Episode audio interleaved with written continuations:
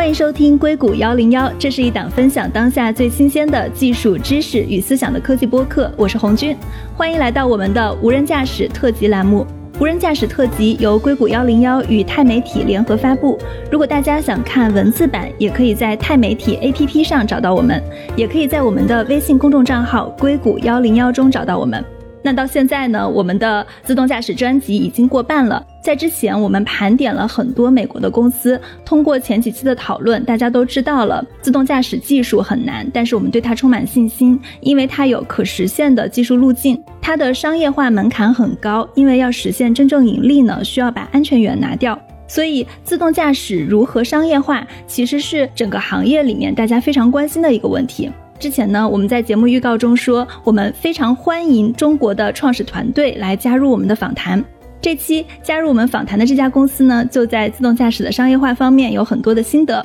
本期我们非常荣幸的请到了蘑菇车联的 CEO 朱磊。Hello，朱总你好。Hello，红军你好。大家好。我们还有一位嘉宾是风投圈的大佬，创世伙伴资本主管合伙人周伟。Hello，周总好。你好，红军，大家好。在节目刚刚开始的时候，不然我们先简单的介绍一下自己。从周总开始，你先介绍一下自己是怎么到自动驾驶领域的。我呢是一个技术出身的人哈，我最早是毕业以后就去了百度，所以我在百度大概七年多的时间吧。最早把整个类似于搜索引擎相关的系统架构都做了一遍，后来离开百度呢，就去创业了。那最早呢，在滴滴待了几年的时间，所以呢，应该算是在技术与商业运营方面，这两家公司其实还是给了我非常多的经验。在整个行业发展的过程里边呢，一个是技术驱动，一个是商业驱动。自动驾驶这个事情呢，也非常有意思。跟技术、跟商业都很相关，所以我觉得按照之前的经验来说，还是很直接的一个事情哈。你应该最开始还不是从自动驾驶切入的，对吧？是从一个车联网的硬件切入的。我们最早应该是从车路协同切入的。我们觉得，如果从实际的，无论是车联网也好，还是自动驾驶也好，真正要落地的话，可能还是要跟交通做紧密的结合。所以我们最早切入的角度呢，都是以车路包括整套的系统方案来做。那么一直到我们车路协同与自动驾驶的深度结合以后，到目前的这个方案，所以它是整体的完整的方案思路。那周总，你是怎么样关注到自动驾驶的呢？我在自己创业十一年，做风险投资十四年，我是比朱磊要早至少一代的创业者吧。我大概在九三年开始，在大学期间就参与。第一代中国的金融科技的创业，啊，是跟团队一起设计了中国第一代的自主知识产权的金融支付 POS 机，要刷信用卡的 POS 机，以及其后的一系列的相关产品的开发和银行的清算系统的开发。参与了一支创业公司，自己创建了第二家，卖掉了，第一家很早就上市了。后来加入风投以后呢，是在零七年初加入 KPCB，也是硅谷最传奇性的基金之一了。在 KPCB 做主管合伙人，在里面一共十年。这个过程中，其实大家知道，KPCB 在绿色科技的投资，其实是 KPCB 在两千年中期带动的整个绿色科技的投资的大潮。所以说，上一波热潮是跟我们基金是密切相关的。我们也看了很多的项目，参与了很多投资，不管是在能源方面、电池方面还是车方面。那后来我在一七年，我带着团队离开 KPCB 以后呢，创建了创始伙伴资本 CCV。CCV 我们也一直很关注这个领域。总体来说，我们认为自动驾驶的未来是必然实现的。今天的一个话题，我觉得也是我们非常关注的。只是在商用的进展中，到底什么样的一个路径是最合适的？因为上一波的绿色科技的投资经历了那么多年，实际上很多不成功是因为商业路径在当时实现不了。这是一个非常有趣的话题，今天可以探讨一下。对，在聊自动驾驶的商业化以前，朱总要不要先给我们的听众们一个定位？因为之前说做自动驾驶有做 L 四跟 L 五的自动驾驶的公司，比如说以 Waymo 还有以 Cruise 这种公司为代表。那还有一种是 L 二点五到 L 三的，以新能源车企为代表。朱总刚刚也讲到了，你们也是从车路协同来切入到自动驾驶的，在这个行业里面，你会如何定位自己呢？整个自动驾驶呢，其实最早呢也是从谷歌的 Waymo 开始的。从发展这么多年来看呢，我们的定位呢都是沿着两个最核心的要素在做吧。一个呢就是自动驾驶全站技术的技术服务商，那么另外一个呢就是整个自动驾驶的运营服务商。我可不可以理解成，你们既想去做自动驾驶这个服务，路上有你们的自动驾驶开的车，同时你们也想去做跟自动驾驶相关的服务，比如说我们去提供车路协同，我们去提供自动驾驶相关需要的，不管是基站也好，还是说云也好，可不可以这样理解呢？通俗一点讲的话，我们可以这么理解啊，一个是自动驾驶里边的相关技术，我们需要提供出来。那这里边就包括自动驾驶的核心算法，包括一些核心的硬件，这个就是以技术为核心来看待这件事情。另外一件事情呢，就是运营角度来讲，就是我们不仅把我们的技术提供给各个需求方，那同时呢，我们会直接参与自动驾驶的运营服务。运营服务包含哪些场景呢？比如我们经常看到的，包括我们现在对外已经做过一些介绍的，包括自动驾驶的巴士、自动驾驶的清扫车、巡逻车，包括 robotaxi、自动驾驶的出租车，那等等一系列的这些运营服务，那这个也是我们核心做的一块内容。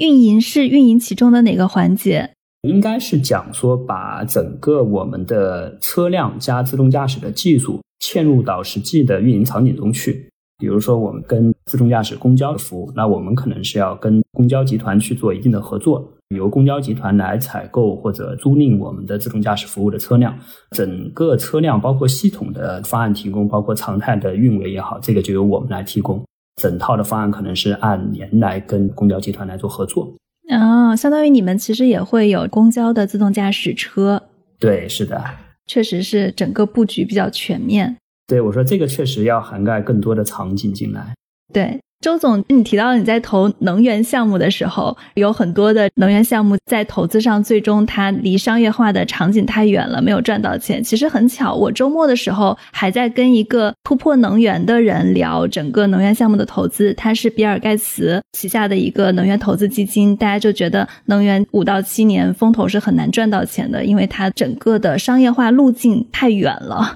像自动驾驶跟这个行业可能也会有一点点像，会不会觉得它在早期，如果说我们只是靠一个全自动驾驶的模式去做商业化，这个太难了。反而是像刚刚朱总这样的，他又是去做这种运营的服务商，又去做自动驾驶，把它包含在一个场景里面，会更方便商业化一点。对，这是个很好的话题哈。首先，我可能稍微扯开一点，我先对比一下中美的。我在 KPCB 十年，然后呢，在中国创业和投资这么多年。观察中美创业公司和商业环境对技术的使用以及它的实现路径是有不同的。那基于这个，我觉得可以理解朱总现在的这个选择，也能理解我投的两家公司的选择。第一呢，就是在硅谷，我们观察，不管是在互联网创业还是其他创业方向，包括现在的 AI 创业，它都需要这个技术可能达到一个很高的成熟度以后，它才会把产品 launch 到市场上去。但是在中国呢，过去创业公司一直采用的是一个。当技术成熟到一定程度，不一定要很完整的时候呢，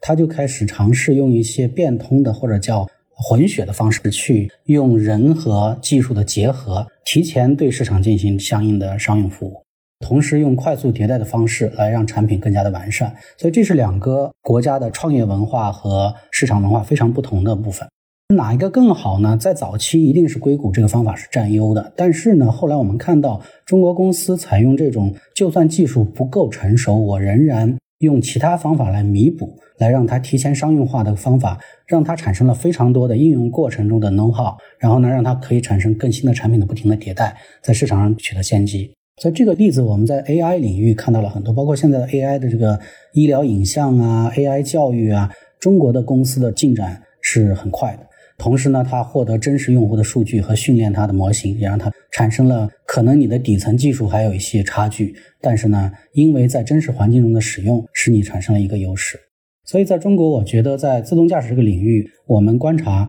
确实高速自动驾驶 L 四 L 五这种在短时间内你要大规模实现是不太容易的。但是呢，我们觉得在一些特定领域，比如说半封闭环境、固定路线以及小区域。实现局部小气候的全自动驾驶是有机会的。同时呢，在中国，因为我们的政体的环境其实给了中国的一个环境优势，就在于可以在很多地方进行这种范围性的实验。举个例子来说，我们投的一家公司跟朱总应该也是有些合作的，他们就是针对这种城市的环卫车，因为它是相对固定路线啊，环境相对简单，同时开的比较慢嘛，低于四十公里，这种低速自动驾驶领域现在做的非常的成熟了。同时，我们也在看。像朱总这个方案，我的理解就是要把一个城市的市政相关的各种车辆运营，通过自己的自动驾驶方案，能够全面的对一个城市进行至少是各种市政车辆的自动驾驶替代和管理，以及相应的运营行为。我觉得这也是一个非常好的一个快速迭代的这样一个方案吧。其实，在三年前还是四年前，我记得有一次在硅谷的一个会上，我就提过，我说世界上第一个城市范围的全自动驾驶应该在中国出现。借助一些行政力量和我们的制度优势，同时结合快速迭代的能力，给中国的自动驾驶提供可能领先于世界的这样一个实践的实际环境。经过很多年以后，我们在这方面的一些积累，可以成为我们的一个壁垒。对，我觉得你说的非常好。其实，在美国看来，包括美国自动驾驶圈内的一些看法，大家也都会认为中国的自动驾驶落地会更快，因为中国的基础设施的建设会更快。所以呢，从这个意义上来说，我觉得自动驾驶跟整个城市的规划，包括跟政府的支持是有很大的相关性的。而且刚刚你说的这个场景，让我想起了朱总的蘑菇车联。那现在蘑菇车联应该是在今年跟湖南衡阳签了一个五亿人民币的合同。今天我们不是要聊自动驾驶的商业化吗？首先，我觉得五亿人民币在现在这个时间点来看呢，是一个很大的合同收入。它可以给公司创造很好的现金流。第二呢，感觉现在整个中国的公司们都处在一个非常好的时间点上，因为今天有湖南衡阳，明天可能就有苏州、上海。只要一个城市打造出了一个模板，就可以迅速的去扩张到其他城市。朱总，你给大家介绍一下衡阳的这个项目吧。对，其实刚才周总讲的，包括红军讲的，我特别认同。在中美自动驾驶这件事情上，国内在大规模的城市级落地上，其实是有非常大的优势的。从刚才我们讲到的衡阳这个项目来看呢，不仅是衡阳，就包括最早我们在顺义做的、苏州做的项目，都是自动驾驶在城市级大规模落地应用上的一个典型的案例。我们在衡阳的项目呢也是一样，那我们提供了一整套的完整的自动驾驶加车路协同的方案，可能也是这里边非常有特色的一个地方。对于政府或者自动驾驶落地来讲呢，对于普通用户来讲，最核心、最关键关心的问题是它的安全问题。我们的方案呢，比以前单车智能化的方案呢做了很大的一个升级。车路协同这件事情呢，它会是单车智能化非常好的一个补充。可以举一个例子哈，我们小时候经常遇到停电的这个情况哈，但是现在我们无论在家里也好，还是在公司也好，我们很难感受到停电的过程，不是因为说单个电路更稳定了，而是因为现在无论是家里也好，还是公司也好，它的电路系统都是多套备份系统。所以，为了保证它的绝对的可靠性呢，都会用多套冗余系统来保证系统的可靠性。所以在单车智能跟车路协同这件事情上呢，我们也认为它不仅是单点的技术的覆盖范围，包括算法的提升，更核心的是因为它配备了多套冗余系统。多套冗余系统呢，就会给我们整个的自动驾驶的运营跟落地的行驶安全啊，就带来巨大的提升。理论上来讲呢，可以基本上做到百分之百的安全性。所以我觉得车路协同自动驾驶的最大的优势，包括它最大的必要性，也就是说，它提供了一个理论上接近于百分之百安全性的技术方案。所以呢，我们在整个看自动驾驶的方案的时候呢，我们也倾向于分为大概一点零的时代跟二点零的时代。一点零的时代就是以单车智能化为核心的自动驾驶技术。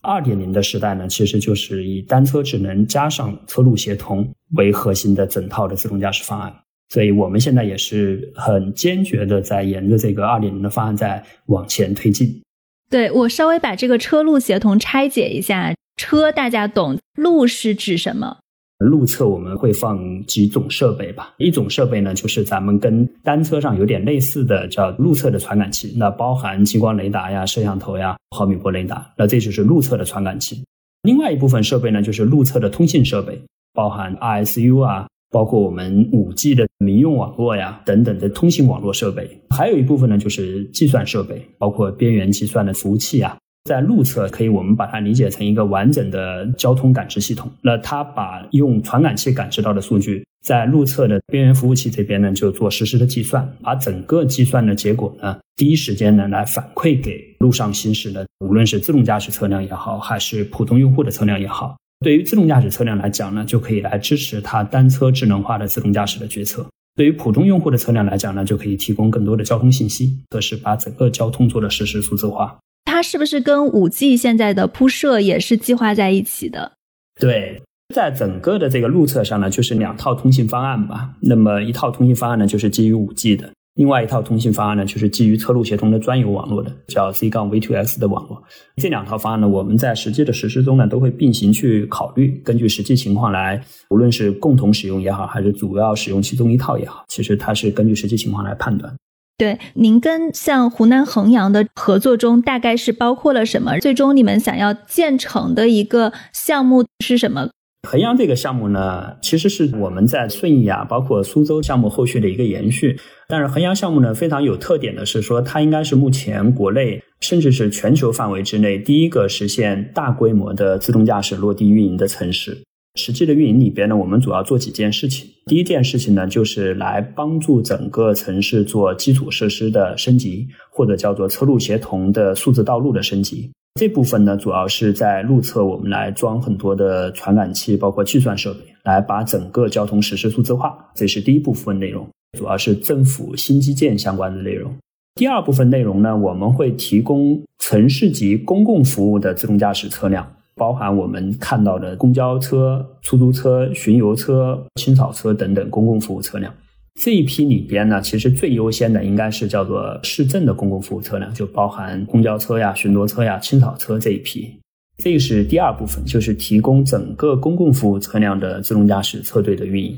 除此以外呢，我们在基础设施建设完以后呢，还会为普通用户开车提供更多的服务。这个也是我们刚才在介绍技术方案的时候也提到过的。我们在城市的基础设施上面投入很多钱，那这笔钱提供的这个服务呢，不仅仅说只能为自动驾驶车辆服务，更多的呢，它也可以为普通用户自己开车的时候提供服务。包含数字孪生系统，包括为普通用户提供车道级的导航，包括车道级的整个数字信息的呈现，可以让普通用户在开车的时候呢，也能获得更多的安全驾驶啊的服务。所以呢，在整套的这个方案落地以后呢，它对城市的整体的数字交通都是一个巨大的提升。挺期待能看到一个效果的，它大概什么时候可以落地？现在进展到哪个阶段了？我们现在其实也在快速的建设中。估计在今年的 Q 三、Q 四就可以完整的运营起来了。相当于把整个基础设施都搭建好，然后这些自动驾驶的车也可以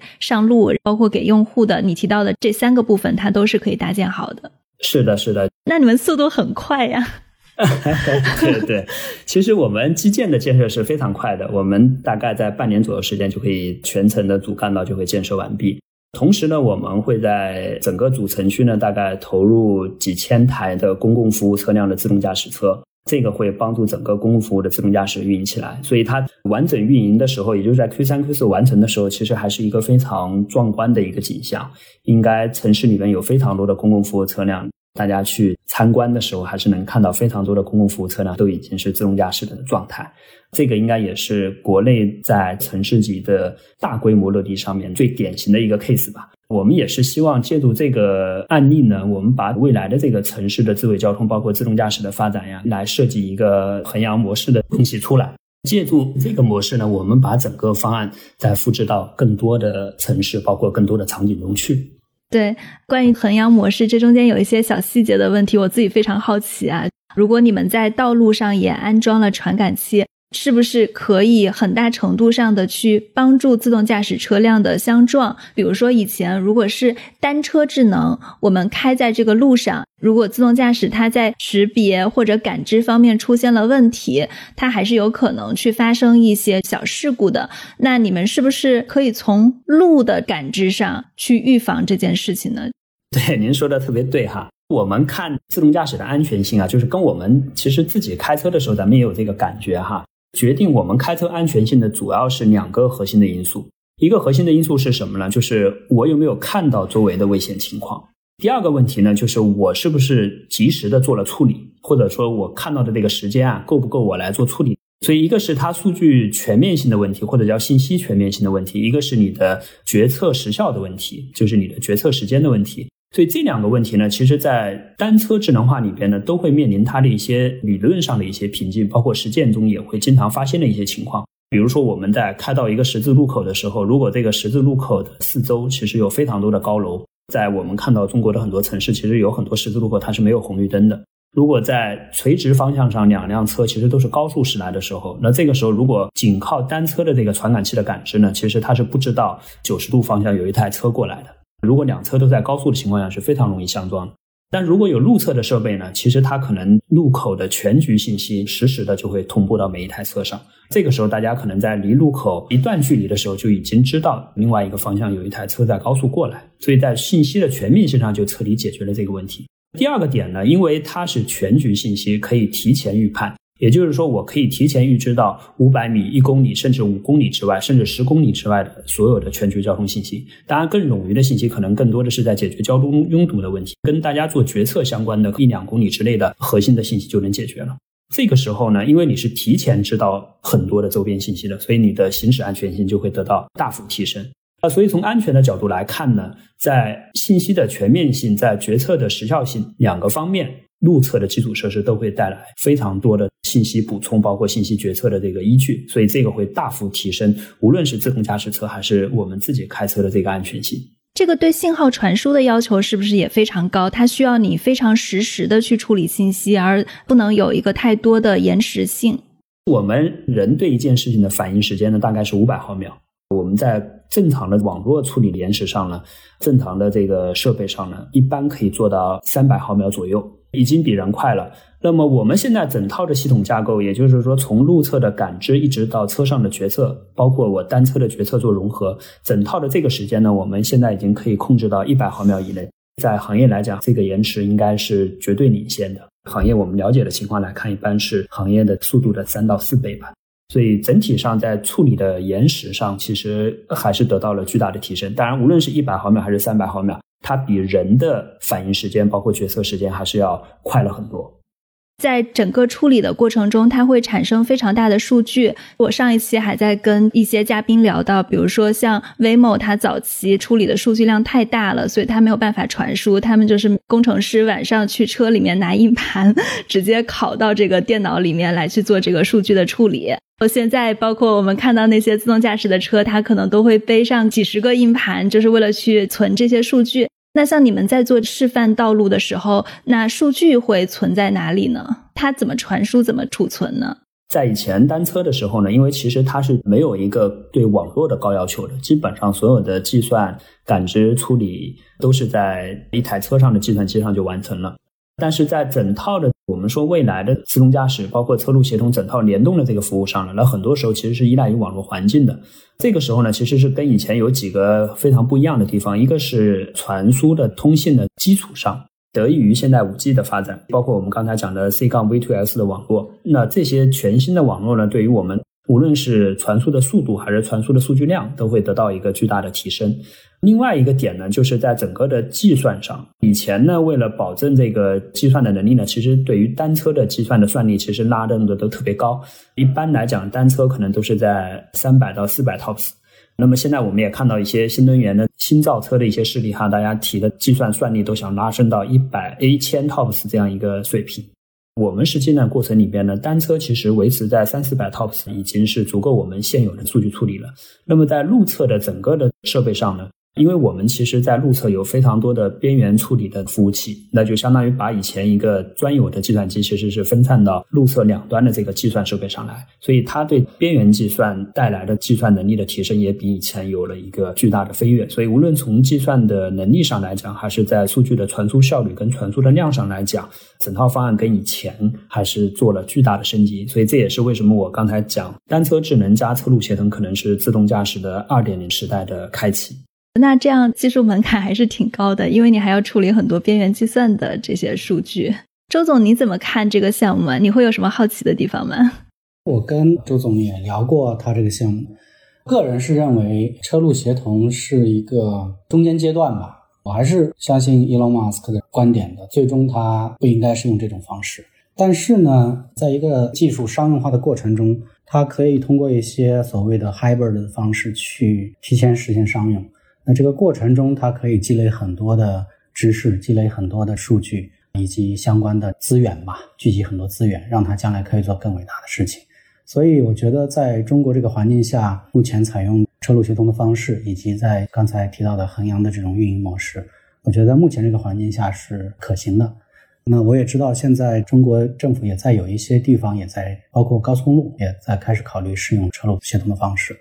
这个方式总体来说必须跟政府合作，因为它涉及了新的一套基础设施的搭建，这个还是相当大的一个工作量。单个企业自己来做的话，可能相对来说难度太大。虽然是一个过渡的窗口吧，但是对未来也是有价值的。但是我们不能停留在这儿。经过这个分级，你需要知道自己要在这个过程中积累什么东西。进入到下一个战场，那下一个战场一定是全自动驾驶的，这才是一个终极目标。那你觉得车路协同它现在训练的这些数据，对我们进入全自动驾驶这些数据是有参考意义的吗？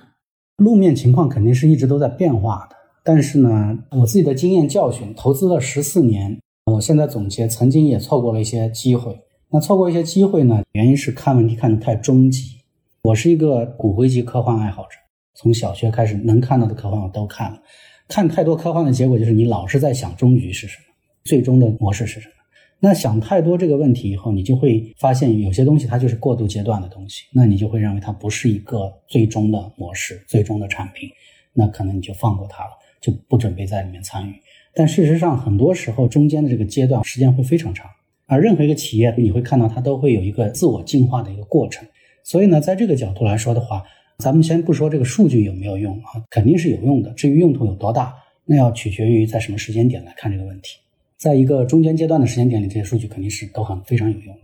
那从长期来说，我也看到很多企业，它通过一个低技术方案或者说一个过渡方案，实现市场大规模的推广和市场化的占有以及资本市场的成功。举个例子，像这个九号机器人，中国的平衡车公司。那它实际上是先通过自己做一些比较初级的平衡车的产品，获得了一个 to C 的市场，在中国几百块钱、一千多块钱的产品。但是呢，对专利和技术方面跟美国的 Segway 是有巨大差距的。Segway 它一直走的是一个所谓专业路线，他认为它终局就应该是专业的，所以它一直走专业路线，很贵。那它的市场始终没有打开。最终，一个市场化更成功的中国的小公司收购了 Segway，它所有的专利和产品。那最终让自己变得更强大。现在全球应该九号机器人在平衡车这个方面是最领先的一家公司了。所以我觉得这是一个不同的路径选择。最终低技术方案或者说是过渡方案的公司，它能不能最后变成一个全球伟大的公司是可以的。前提是你要知道自己的目标是什么，而不是陷入在自己的过渡方案或者低技术解决方案里面，一直陷在里面不能自拔。那最终肯定当新一代的技术成熟以后，很可能就是一个瞬间的变革。自己一定要对这个事有应对。朱总，刚刚其实我们提到了衡阳模式，我注意到在衡阳模式以前，大家聊起自动驾驶的时候，说到的都是在北京顺义的时候，你们也打造了一个跟北小营镇全国首个五 G 开放式的商用车路协同的道路。因为当时我还记得还挺早的时候，我就踩自动驾驶，大家就说你应该去北小营那边看一下，有好多车都在那边做自动驾驶的测试。其实你们已经有过顺义的这个经验了，那你觉得这个湖南衡阳的项目跟顺义有什么样的不一样？你们在这两次合作的过程中，你有哪些新的进步，或者有哪些新的收获？无论是在顺义还是在衡阳，包括在另外的几个城市，我们因为都在快速落地中，跟周总提到的那个想法上，其实有非常多的相似性。在整个技术发展的过程里边，最早是在顺义做了整个完整的验证，验证整个方案的可行性，包括实际的这个落地性。在顺义也完整的运行了一年半的时间，我们才把顺义的整套方案在做更多城市的复制。到衡阳的时候呢，它更多的是一个规模上的扩大。首先，它是主城区的全覆盖，甚至从全球来看，应该还没有这么大范围的自动驾驶的落地。第二个点呢，就是从整个的方案的进阶上来讲，单车智能化加车路协同，其实我们从顺义开始做，那么到衡阳的时候呢，其实这两套方案都已经落地的非常成熟。刚才周总也提到说，整个技术的迭代，包括终极的目标，哈，这一点可能跟我们的实际的经历有非常大的关系。那么，因为我最早在百度，我们最早其实做任何事情都是从技术驱动的角度来追求一个最完善的一个方式。再到滴滴的时候呢，他考虑的更多的是一个我如何快速的接地气。在我们看自动驾驶落地的这件事情上来讲呢，我觉得一个是要保持它技术的前瞻性，第二点非常重要的一点就是要接地气。这个也就回到我们刚才对整个技术方向的判断上来讲，一种是直接以单车智能去做，另外呢就是以单车智能加车路协同去做。我们在看整个二点零时代的这个方案的时候呢，个人认为呢，单车智能是一定要把它做到极致的。这个可能跟行业内很多观点也是不太一样的哈。行业内很多观点认为，可能单车智能跟车路协同是两条技术路线。我是完全不认同的啊！我一直认为单车智能加车路协同是单车智能的升级版本，它是一个二点零时代的升级版本。也就是单车智能无论在任何情况下都应该把它做到极致，这是一个技术发展的一个必然性。那么为什么要加车路协同呢？这个呢，其实要解决两方面的问题，一个就是我们刚才提到的，在技术的演进过程里边要考虑它的实际落地性，仅仅是从技术层面来看就需要这么做。而更关键的一点是从商业的角度来看，一定是单车智能加车路协同了。这个牵扯到一个更大的宏观视角，我们来看整个社会结构，包括社会发展的问题。这个视角是什么视角呢？就是以城市管理的视角来看这个问题。如果这个城市里面有非常多的自动驾驶的车辆在运营的时候，你很难想象城市的管理者会认为说每一台单车都是一个独立的智能体，他们自己在城市里边独立的运营服务，这个是非常不现实的。一定是所有的自动驾驶车辆都会接入城市的统一管理服务来做统一的调度，包括统一的信息分享，这样才能真正解决城市的高效问题。也就是说，在整个城市管理里面，它的系统性的。高效应该会远超过它单点的高效，所以这个是一个在整个实际落地里边，站在城市的维度上来看，第一个要考虑的问题。第二个考虑的问题是什么呢？就是关于资源占用的问题。其实，在整个自动驾驶落地里边，可能我觉得在整个的公开的文件探讨里边，我们很难看到这样一个观点。但实际上，它是我觉得在未来的这个商业竞争里面，它是最核心的一个资源竞争。这个竞争是什么呢？就是城市的公共资源到底归谁？自动驾驶车辆在往城市里边做大规模落地运营的时候，最终考验的还不仅仅是技术，最终考验的是这些车辆占有的道路资源，包括停车的资源，包括甚至能源的消耗问题，这些才是真正要考虑的问题。我们很难想象一个城市是无节制的开放所有的自动驾驶车辆给所有的公共服务的这个体系，这个是不现实的。所以，最终一个城市的自动驾驶的运营的资源占用，包括它的能源占用，其实都是在一定的比例上。所以在整个自动驾驶公共服务体系在城市级落地的时候呢，它一定是一个有序的、可节制的、可控的，纳入政府常规管理的资源也是可协调的一个状态在落地。那这个呢，我觉得是整个未来自动驾驶商业竞争里边很重要的，甚至是最重要要考虑的一个因素。当然，这个话题在目前为止呢，我们相对于是跑的还算很前面的一家公司。那可能在行业内真正的自动驾驶商业化的讨论还没有涉及到这个层面，但我相信这个时间不会太长了。我估计在未来的一年左右的时间，这个话题就会浮到可能每一个行业的参与者的面前吧。到底在城市级大规模商业化落地的时候。什么是最前置需要考虑的一些因素？所以刚才咱们问到说，在衡阳跟顺义这个差别的时候，其实在我看来，最大的差别就是它的思考的维度已经切换成整个城市的维度，而不是单独的自动驾驶公司的维度，或者叫自动驾驶落地商业化运营的维度，更多的要在整个城市发展的视角来看这件事情。所以这个可能是我们在未来更多城市落地过程中，我们已经综合考虑的一个核心的一些关键因素。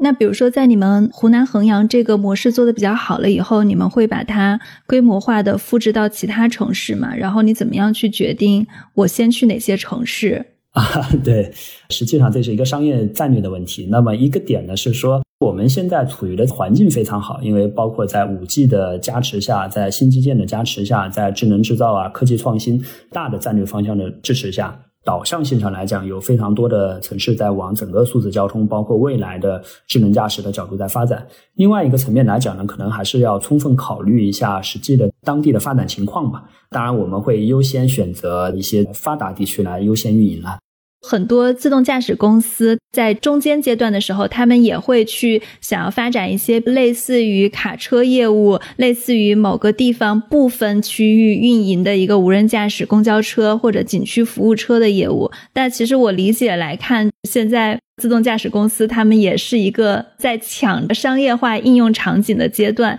如果我们想象技术完全成熟以后，就是你只做 robotaxi 模式，它确实是一个非常大的市场，但是它还是要很多的资本支持你把这个中间阶段度过的。所以大家现在看起来都在抢这个商业化客户啊。对，是的，是的。我觉得在自动驾驶发展了这么多年以来，二零二零年开始吧，甚至二零一九年的下半年开始，应该是整个商业化开始进入一个快跑阶段了。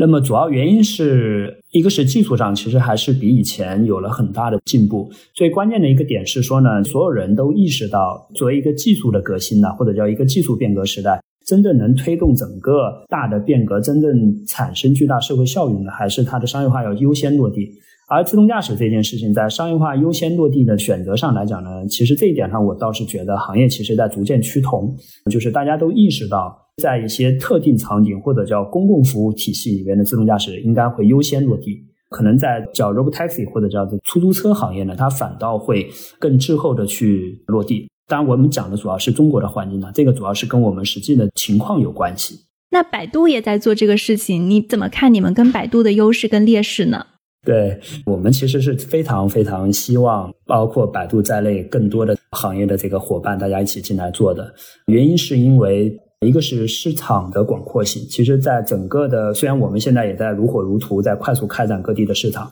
但整个目前站下来的市场来看呢，未来的市场空间来讲，可能还有巨大巨大的空间。那么，在这么大的市场规模下面，更多的行业伙伴加入，才会让市场更健康，包括技术上也会更成熟。像朱总这边，他们有一个自动驾驶非常现成的商业化模板，就是跟政府合作打造一个智慧城市的概念。那周总在你看到的自动驾驶的公司中，你觉得自动驾驶还有哪些现阶段比较现实的一些商业化路径？刚才我提到，我觉得朱总他是做了一个比较完整的方案，完整的运营方案。我觉得这是一个比较宏大的解决方案。那现在呢，比较现实，可能已经在实现的大量的都是半封闭空间或者相对固定路线这种环境的这个自动驾驶，现在可能是商业化进展非常快的。啊，你包括像我刚才提到的城市的清扫车辆，这个也是在朱总的整体运营的范围内的。那有些公司现在局部做的不错了，还有像一些矿山、港区、园区。仓库、智能物流，像我们投的快仓，其实它虽然叫快仓机器人，但它实际上也是运用自动驾驶技术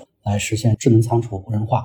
包括现在最近我刚看了一些自动驾驶的叉车，这些我觉得都是一些相对可控环境下的首先会实现。我个人觉得呢，最期待的还是能看到一个区域的全面自动驾驶，因为理想的自动驾驶状况应该是属于车辆像火车一样自动排成一排。目的地差不多的，就像火车一样匀速前进，这个是个理想状况。如果这个一旦实现，你可以想象这个交通状况会变好多少。每年都花那么多钱去建新的道路、扩宽道路，不停的建新的高架桥，这个美好的场景一旦实现，你就会就跟在看科幻电影上的一样，所有的都排好队，速度都一样，你也不用去担心撞车的风险。该到出口的时候，它自动会离开这个队形。这个我觉得是最美好的。但还是那句话，我觉得这个还可能有点遥远。归根结底，目前在几年内看到大规模的商业化，可能是在刚才描述的这些场景里面吧。但其实，如果从投资的角度上来讲的话，你在投资的时候会更看重什么呢？一个自动驾驶公司，你是看重他们的终极目标能够去实现一个全无人驾驶，还是说你也会看重他们的解决一个商业化场景的问题？我把它解决透。或者像朱总这样全面布局的一个团队的技术、商业化能力跟整个的市场规模有多大？哪个会是你比较看重的一些点呢？更倾向于投资哪一类的自动驾驶公司？因为我们是一个专注早期投资的机构，我们大部分的投资过去那么多年都是在基本上是项目的机构轮的第一轮进去。在这种情况下的话，首先第一，从我来说，我肯定是希望能投未来能实现终极目标的公司，虽然要等很多年。我们作为一个硅谷 VC 基因出来的这样一个团队，我们相信这种长远的 vision 能带来的回报也是巨大的。虽然时间会很久，我们有这个耐心。具体到我们 CCV 来说，我们面临的困境是我们是一七年年底才募集基金结束开始投资，那那个时候所有的专注高速自动驾驶的公司估值可能都已经是几十亿美金了。在那个情况下的话，已经对我们来说已经是远远超出了我们的射程的方向。这是为什么后来我们选择了低速自动驾驶这个方向，因为那个方向当时还偏早期，我们可以进入。从我的倾向和爱好上来说，我当然希望是投资真正的未来的公司。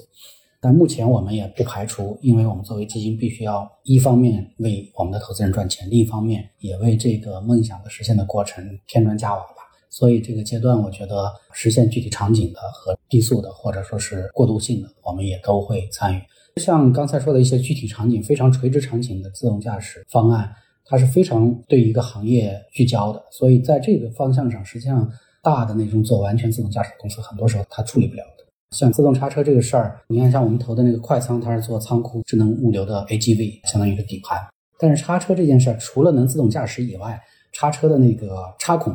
角度各方面都非常精准的要进行操作。对一般的自动驾驶公司，它也很难操作的，它是需要非常多的一些专注于这个领域的一些积累，它才能比较完美的实现这个仓库的叉车的这个完整的无人化。垂直领域呢它不会被顶级的中级的自动驾驶公司取代，这些垂直场景它会一直存在。所以从目前来说，垂直场景是我们特别关注的一个方向。而且我听你刚刚的表达，我觉得可能投资也是一个时机的问题。啊，对，没错。不同时期进入看一个行业，可能投出来的公司是完全不一样的。虽然大家在理念上跟能看的方向上是一样的，但是不同的时期进入，价格会相差很大。当然了，你看，包括绿色科技投资，对吧？我们在 KPCB 的时候专注了很长时间，但那个时代有些技术、有些方向它并没有完善到可以真正产生巨大的商业价值。但到今天的话，我们现在不是又在讲碳中和、碳达峰吗？最近又起了一波新的绿色科技的投资，但现在大家不讲绿色科技了，都讲碳达峰、碳中和。投资标的其实概念是一样的，但现在其中很多项目，可能就能看到它实际的非常现实的商业化价值的实现了。包括原来我们看的很多的新能源的东西，太阳能啊，还有风能啊，还有很多其他的一些新能源的东西，在那个年代因为成本的问题，如果没有补贴，根本就不可能商业化。但在今天，很多已经不需要补贴了，所以这都是 timing is everything，非常重要。是的，刚刚我们其实聊朱总的项目的时候，也聊到了很多跟五 G 相关的事情，包括他们跟政府一起去布局整个城市的道路规划的时候，我相信五 G 给自动驾驶这些项目还是带来了很多机会的。随着五 G 的发展，你会做一些类似于这方面的投资布局吗？四 G 时代不可能，但是五 G 时代有可能的。首先举个例子来说，边缘云计算这件事儿，我们已经看过两轮了，最近也还在密集的看。边缘云计算在某种程度上，尤其是像自动驾驶，它运算量是巨大的，是不是在一定程度上需要边缘云计算和五 G 结合的支持？这个是很多做边缘云计算的公司正在探索的一个方向，包括电信和华为也在这方面都有很多的动作。答案确实是对的，这些方向我觉得目前我们现在非常关注。准备在里面做很多的投资。朱总，你们现在的整个的商业模式，就是你们做的事情非常的多啊，包括跟城市的基建，自己也要去做自动驾驶车，包括也会去做一些车辆的改造，提供一些给行业的解决方案。当然，你们的起家也在卖一些蘑菇车联 OS 的一些产品，甚至将来可能会有一些做云端的这样的一些产品。我其实有一个好奇是，你会不会觉得自己的战线拉太长了？这个可能是站在一个第三方的视角来看呢，可能看到的很多概念。对于我们来讲呢，我们做的事情其实非常简单，把它总结为两个主要的事情。第一个主要的事情呢，就是一个技术层面，用单车智能加上车路协同的整套方案来落地。这套方案呢，我们在内部呢是叫做车路云一体化的系统。整套系统里边，我们并没有单独的去看说，哎，这个可能是要解决车的问题，那个是要解决路的问题，还是那个是云端的一些处理数据问题。车路云一体化的这个系统呢，因为我们做了将近小二十年的互联网的产品了哈，就是一套大型的互联网的系统架构。只不过这个系统架构呢，跟以前我们做的系统架构，无论是在百度的时候也好，还是在滴滴的时候也好，有一个巨大的差异是什么呢？这个可能是目前在整个互联网体系里边最大、最复杂、数据量处理最多的一套实时系统架构。在历史上的任何产品呢，它对实时性的要求，包括数据量规模的要求都没有这么高。但是呢，在自动驾驶，无论是车端的自动驾驶，还是路侧的基础设施建设，还是在云端的整体的数据协同上面，它最大的挑战都是在整套的实时系统的构建上面。这个是我们目前在打造的，也是我们认为可能最核心的一个优势，就是我们打造了可能目前数据量规模最大。融合的算法复杂度最高的一套实时系统，由它来完成我们整个的单车智能化加车路协同的这个体系，也就是我们说的车路一体化的这个系统。所以这个是一个完整的系统，它并不是像我们把它拆分的这么零散。第二件事情呢，我们主要聚焦在做的就是商业运营的事情。无论是我们看到的公共服务车辆也好，还是 Robotaxi 也好，那么在我们的工程化的运营体系里边呢，已经完全的标准化了。也就是说，无论是部署也好，还是商业运营也好，其实它都可以做到快速的落地部署，包括快速的运营。所以这个是一个整套的完整的运营体系。我们就做了一套技术体系，一套运营体系，是以这两个核心在打造我们的所有的构建。只不过是因为这件事情太新，它出现的时间太短。所以大家可能感知上来讲呢，会觉得内容很多，抽象出来看，其实就是一套技术体系加一套运营体系。嗯，这个总结挺好的。你们是现在会有激光雷达的这种车在路上跑吗？对，我们有非常多的装了我们单车的设备的车在跑，包括像北京啊，包括湖南呀、江苏啊、浙江啊、上海啊，都有很多我们的车在跑。是前装车还是后装车？自动驾驶车辆目前都是跟主机厂合作的，有一些呢是我们直接定制的一些车型，有一些呢是它的车出来以后，我们在上面做一定的改装，所以呢前装后装还不能这么严格的去区分。但是从长线的角度来看呢，包括我们提供的这些公共服务车辆都是定制车，就是我们跟主机厂来共同研发这款车型，来满足我们公共服务车辆的需求。是否可以透露现在有多少辆车在路上跑？呃，我们大概目前。包括我们在路上跑，包括我们目前在改装中的，预计到这一批做完大概有八九百台吧，到年底能有几千台吧。嗯，那还是一个挺大的数字的。是是，目前我们车队还是落得很快的。对，因为我们这期是在聊自动驾驶如何商业化，所以你方不方便跟大家大概讲一下你们现在的收入结构是怎么样的？预计未来的增长方向会变成怎么样的？我们其实，在过去的经历里边，做了很多的互联网的商业的模型。从总结来看呢，目前蘑菇车联做的整套的这个商业化的路径呢，是把它分了不同的三个阶段嘛。那第一个阶段呢，还是以技术服务商的角色出现，可能在提供技术的整套的体系。当然，它有一定的商业模式，包括合作模式。这个是早期的第一部分。那么，在更长远的中期的这个阶段来看。其实是我们现在的这个阶段来看呢，更多的是一个商业运营的模式。这个模式呢，我认为它还是一个很健康或者叫做场景上壁垒上会非常高的一个模式。这就是整个来做自动驾驶公共服务车辆的商业化运营。那这个阶段呢，我觉得它的典型特点是商业场景非常扎实，然后商业运营包括模型上也很健康。但是呢，最大的问题可能就是在一定的周期之内，它的毛利都会维持在一个相对比较合理的或者偏低的一个水平。大家切入的市场是一个公共服务的体系市场，对于公共服务体系的市场呢，更多的可能是保持一定的毛利，而不是追求更高的毛利。所以这个是由它整个商业场景跟商业特性决定的。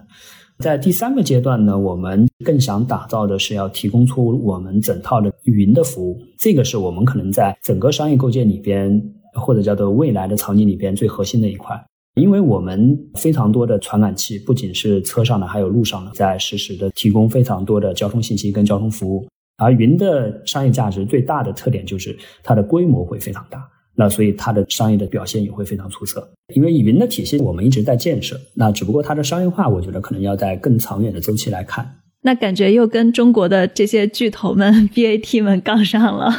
我稍微解释一下，可能这个云跟大家理解的那个云还不太一样。以前的云呢，可能更多的是叫做 PaaS 层面啊，或者就是叫做底层的这个数据中心的层面。那么我刚才讲的这个云呢，我们更多的可能把它理解成一种实时的数据服务。它并不是类似于云的基础设施建设，我们更愿意把它理解成交通云的实时数据服务。这个其实是非常聚焦的，应该目前市场上应该还没有人来提供这个内容，所以我觉得这个是它有垂直领域的独特性。这个跟传统意义上的这个云的建设还是不一样的。嗯，可不可以理解成它就是一个垂直方向的云？它是针对这个方向去做各种场景优化跟应用积累的。对，甚至可以再聚焦一点，它可能都不做场景，它只是提供一个非常强大的数据服务，而这个数据服务的依赖的底层是非常庞大的数据传感器的规模，有一点像物联网的那一块儿。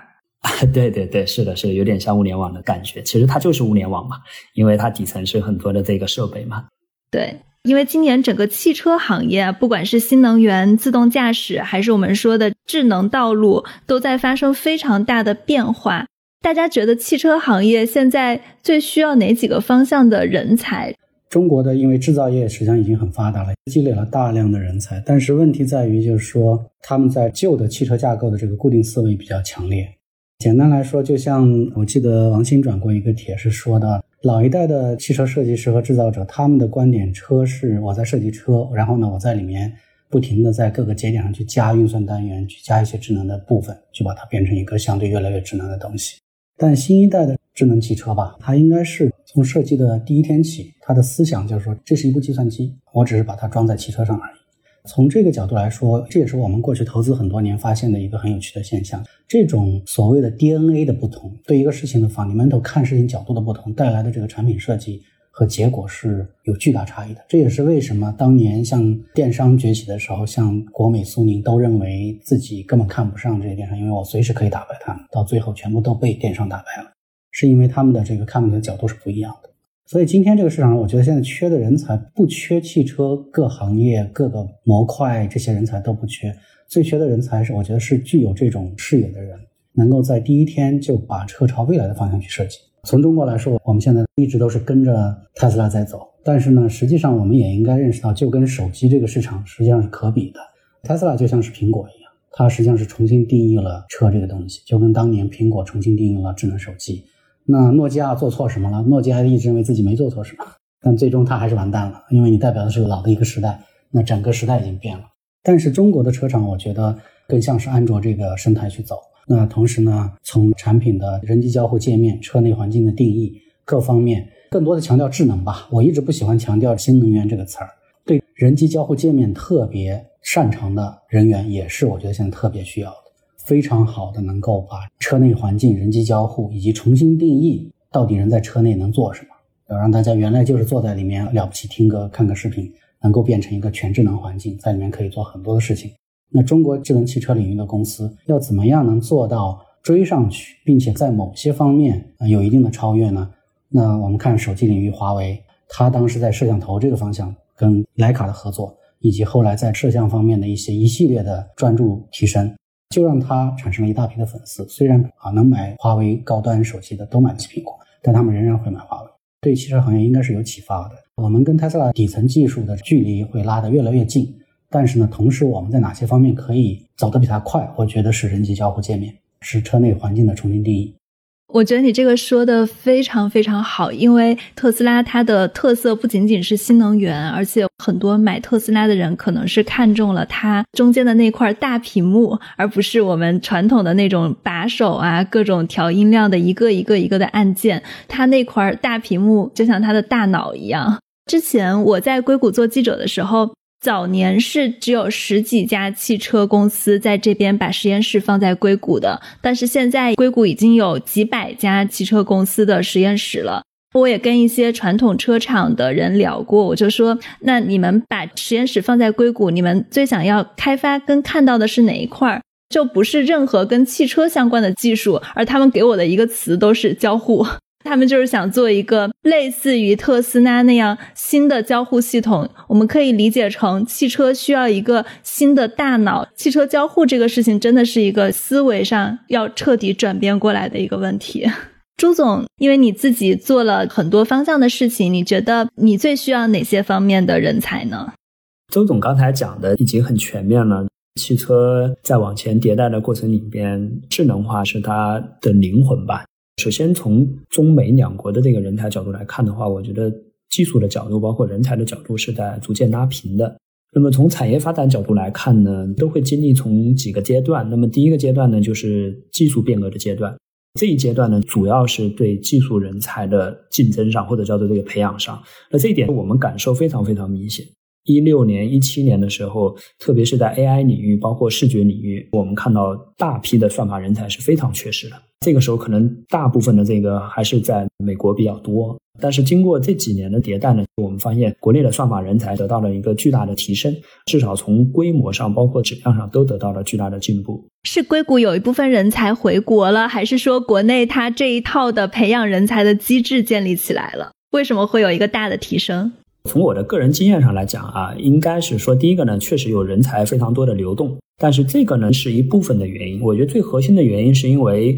中国在这几十年嘛，有一个非常巨大的红利，这个我们叫做工程师红利。那有非常优秀的大量的技术人才，所以呢，在整个的技术方向一旦确定以后，你会发现我们的技术进步非常非常的快。这一点上，我的感受也特别明显。像零九年的时候，我们在看整个的搜索技术的时候呢，美国还是领先，有很大的差距的。但是再到一三年的时候，一四年的时候，我们在看的时候，基本上处于拉平的状态。其实它的技术迭代的周期跟效率非常高。也就是说，在技术水平上，整个的行业也好，包括全球的技术拉平的速度也好，是非常非常快的。所以在过了技术的第一阶段以后，那第二阶段呢，我觉得最核心的就是我们叫产品驱动。这个跟刚才周总讲的来注重人的体验、注重用户体验非常非常重要。而这一点上，我觉得国内会更有优势，因为一个是有巨大的市场。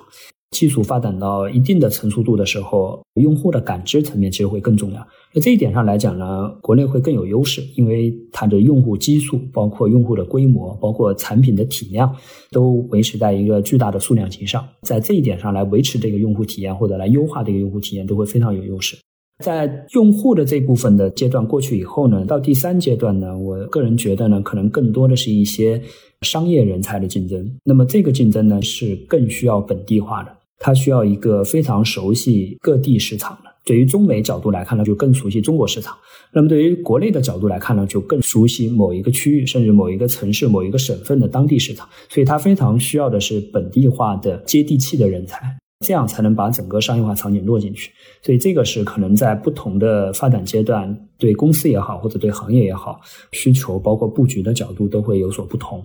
我自己还在想，会不会智能汽车时代以后，像我的播客这样的产品会更加流行？那一定会的感觉哈。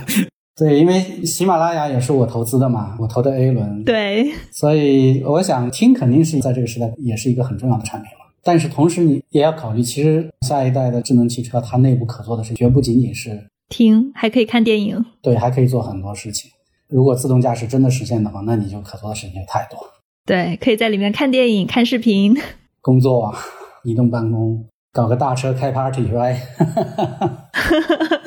对，朱磊怎么看这一轮的汽车变革？跟之前移动互联网能借鉴跟不能借鉴的地方？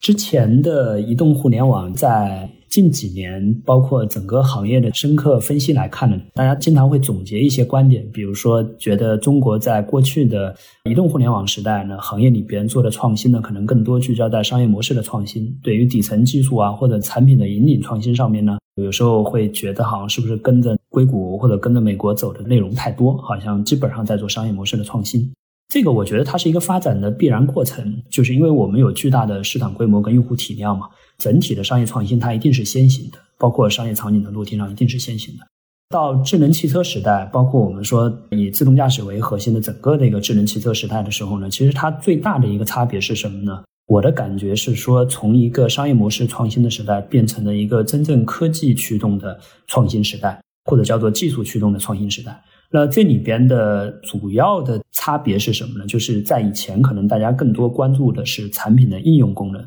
但是在现在整个的智能汽车时代呢，大家更多关注的是底层的涵盖硬件、操作系统、通信，包括算法，包括整套的服务，包括应用的体系，它是整套拉平的一个科技驱动的一个体系。那么这一点上来讲呢，我觉得这个可能是几代人的一个最大的一个时代机遇。从 GDP 的角度来看，房地产是排第一的，那么第二名其实就是汽车产业。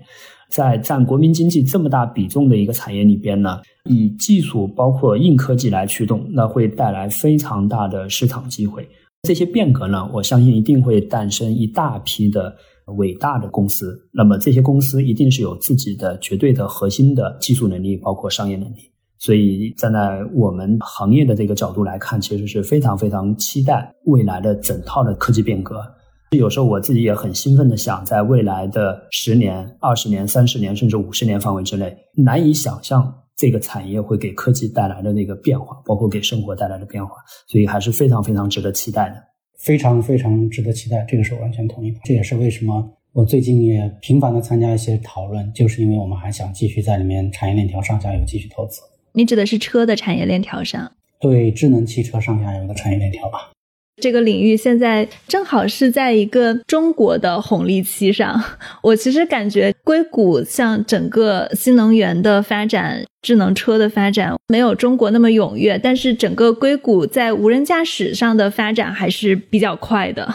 是的，是的，在整个的智能汽车时代，不仅是从技术的驱动也好，还是从这个能源结构的变革也好，确实，呃我觉得中国是占据了一个非常好的一个位置，包括的红利期。嗯，好的，那感谢朱磊，感谢周伟来参加我们今天的节目。好的，谢谢红军，谢谢。好的，谢谢，谢谢。这就是我们今天的节目。如果你们喜欢我们的节目，可以在你所收听的平台来订阅我们，也可以给我们写评论、写留言、写邮件，也可以在你所收听的平台给我们一个五星好评。感谢大家的收听，谢谢。